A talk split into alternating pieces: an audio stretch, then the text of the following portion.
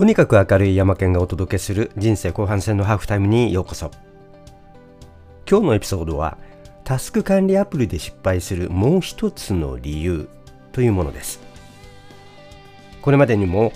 なぜタスク管理は遅かれ早かれ破綻するのかという点をお話をしてきました。これまでにも何回か発信してきたのですがある時ふとこれまでに欠けていた視点があるなと気がつきました。まあこれまでという意味ではまあ紙のシステム手帳やあノートなど例えば何年用のノートとかあるいは日記とかというものもあればシステム手帳はより具体的にカレンダーやあ ToDo リストのようなものそれから連絡先イベントなどについて管理していくわけですがどんどんと物事がデジタル化されていくとどうしてもこれまでの紙のシステム手帳では管理しきれなくなっていきます。そこで、タスク管理アプリと呼ばれるようなものを使い始めるわけですけれどもどうしてもこれまでのやり方としっくりこない。うまくいかない。そんなところでタスク管理アプリの機能を比較したり使い勝手で選んでみたりあるいは見た目で選んでみたりとかということでいろいろ試していくことになります。そしてある程度使ってみてどうしてもうまくいかない。タスク管理アプリでいろんなタスクをどんどんと書き込んで優先順位を決めて期限を決めてと進めていくのですがどうしてもタスク管理アプリで設定した期限までにタスクが終わらない。未完結のリストがどんどんと増えていく。でしまいにはタスク管理アプリ自体使うこと運用がもう頓挫してしまう。もう諦めてしまう。というかもう見たくもない。というふうになっていく。そうすることでいやこのアプリはダメだ。とかこっちのアプリの方がいい。とかそういう比較にどうしてもなってしまう。そういう状況をこれまでに私自身も何回か経験してきているのですがそういったところで、まあ、あのタスク管理アプリが失敗する理由というのを、まあ、プロジェクト管理とかそういうものと同期させていくという話をしてきたんですがこれまでに欠けていた視点というものが最近気がついたんですね。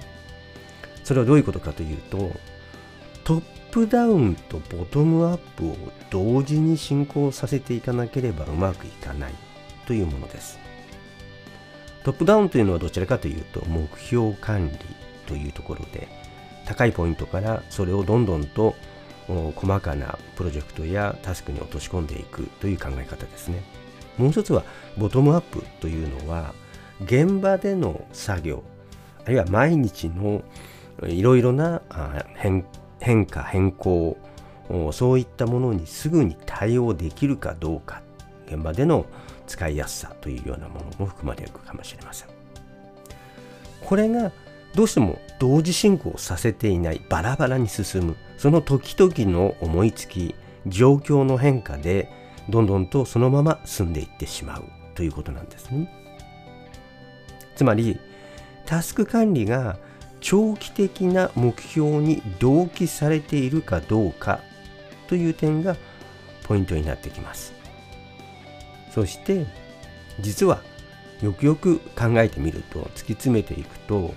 このタスク管理っていうのを成功させるポイントは自分自身の思考の中心にあるということが分かってきました。どういうことか少し大きな視点からちょっとお話をしてみたいと思います。自分自身にとって自分がどんな行動をとるかどういうようなことを考えるかっていうのは深いレベルで考えてみると自分がありたい姿であると。自分自身を肯定するようなこと存在意義を裏付けるようなそういったような何か自分が欲するようなことというものが自分自身の中心にあります。逆の言い方をすれば今までのトラウマや逃げたいような苦痛避けたいようなことというものが頭の中心にあればとにかくそういったものから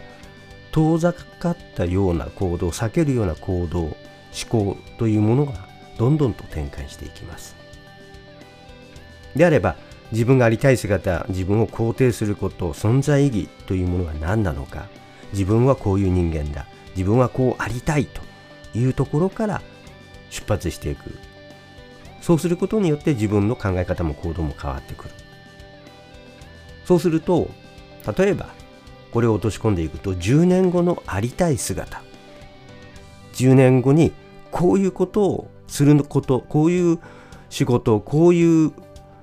貢献こういう行動をとっていること自体自分のミッションと言いましょうかね。これが決まってくる。自分自身の存在が決まってくる。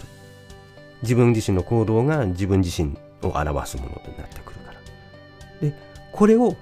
定期的にレビューをしていない。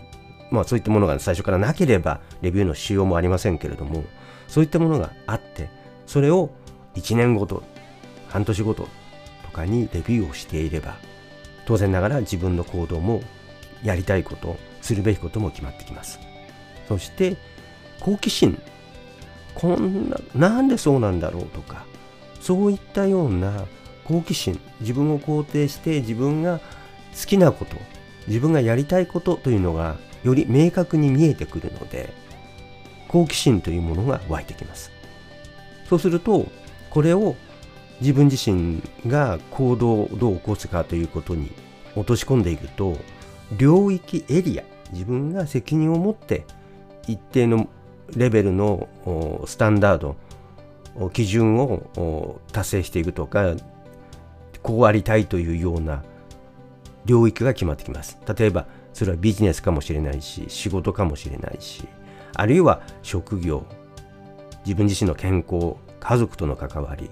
あるいは趣味や楽しみというようなことも決まってくることになります。こういったようなことが継続的に一貫してフォローされているかどうかということで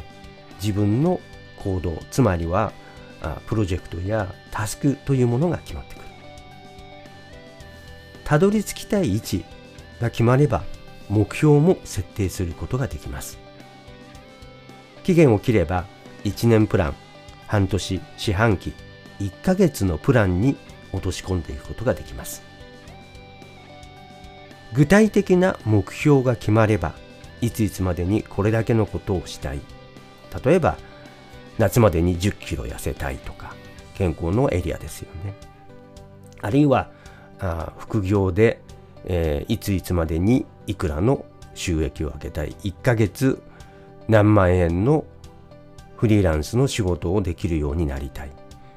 あるいは毎日音声配信をしていこうとか目標が決まってきます。そうすることによって目標と期限が決まればプロジェクトが生まれてきます。目標と期限いつまでに何をするかということでそれがプロジェクトとなりプロジェクトの中でその目標を達成するための行動何をするかということそれがタスクとなってそしてこれを例えば自分の生活サイクルに合わせて1週間単位で例えば週末に今週やったことをレビューをして来週何をするかそれを決めていく。もう少し明確にする。調整をする。ウィークリーレビューですね。そうすると自分のタスクの微調整も大きな変更ももしあれば可能になっていく。1週間単位での変更であればタスク管理も本当に楽になります。こういったことが結果的にブレるかブレないかということにつながっていきます。自分の例えばありたい姿なりたい姿というものが決まっていて10年後の自分のありたい姿目標が決まっているのであればそこに向かって変更は全くぶれない。ぶれていない。どんな変更があったとしてもそこに向かっているということに変わりはないか。らこのように自分のありたい姿というものが決まって一定期間の目標と期限が決まればプロジェクト管理が進みます。プロジェクトが生まれてプロジェクトを進めていくことができる。プロジェクトが決まればそのプロジェクトを完結するためのタスクが決まる。プロジェクトが変わればタスクも変わる。1週間単位ぐらいの定期的に微調整をしていけばタスク管理はその微調整とともに変更していくことができる。また同時に今はナレッジを中心とした仕事が自分たちのほとんどの仕事となってきています知識を仕入れてきて何らかの思考の作業をして記事であれそれが著作であれあるいは企画書であれあるいはプログラムであれ何らかのアウトプットを知的なあアウトプットをしている。したがって情報や知識の管理というものもプロジェクトやタスクの管理と同時進行していかなければいけない。こういったことを一箇所であるいはいくつかのアプリを連携させながら一括して管理していくということがどうしても必要になっていく。それができる環境というものをどう作っていくのか。やっとそれが見えてきたような気がしています。例えばそれは Notion といったところで目標やプロジェクトあるいはタスクを管理する Evernote といったような知識を簡単に集めてきてそれを分類をしてプロジェクト単位でそれを運営していく管理していって終わったプロジェクト知識はアーカイブ化していく。自分が今行っている例えば3つとか4つとかといったプロジェクトだけに集中することができる。こういった管理をすることで初めてタスク管理アプリが一箇所で管理することがとても重要だ。それが自分の頭の中でイメージとして同時進行していくようなそういった環境を作るべきなんだなと感じています。はい。とにかく明るい山県がお届けした人生後半戦のハーフタイムでした。次回の配信も